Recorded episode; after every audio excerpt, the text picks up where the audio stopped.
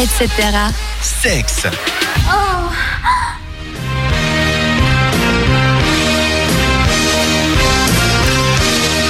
Et pour une fois, on va entendre un homme parler un peu de sexe sur cette radio. Et c'est toi, Bastien, qui va nous parler de poils pubiens.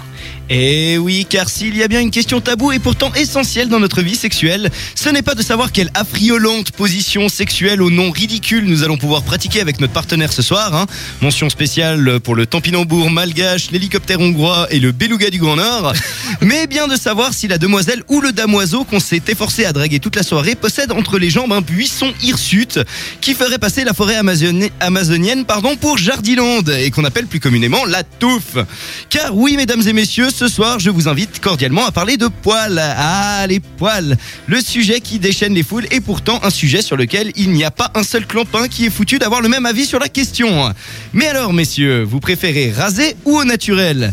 Eh bien, selon un sondage mené par le site Askmen auprès de 5000 personnes, 41% des hommes préfèrent, apprécient que le sexe de leur partenaire soit rasé, contre 38% qu'il soit taillé, 15 qui sont sans préférence, 5 qui préfèrent que ça reste au naturel et 1% d'autres. Alors après, Attends, quoi ah, ah, ah, alors après, faut m'expliquer ce qu'on entend par autre. Hein. Je sais pas, des gens qui euh, préfèrent les tresses plaquées ou les bigoudis, j'imagine. Hein. Tu, tu as jamais entendu le, le sketch d'Anthony Cavana justement qui parle de ça, la race tatouf et qui dit on vous fait un jardin anglais madame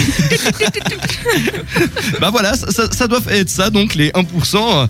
Mais enfin bref, chacun son délire. Mais j'en profite quand même pour pousser un coup de gueule par rapport à l'appellation du fameux ticket de métro. Euh, Non mais sans déconner les gars quoi.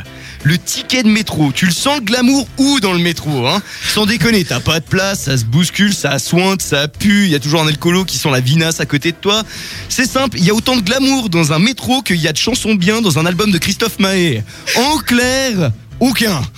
Mais bon, les poils peuvent-ils vraiment nuire au couple? Eh bien, selon ce même sondage, 91% des hommes disent ne jamais avoir inter- interrompu un rencard ou une relation sexuelle à cause de la façon dont la femme était épilée.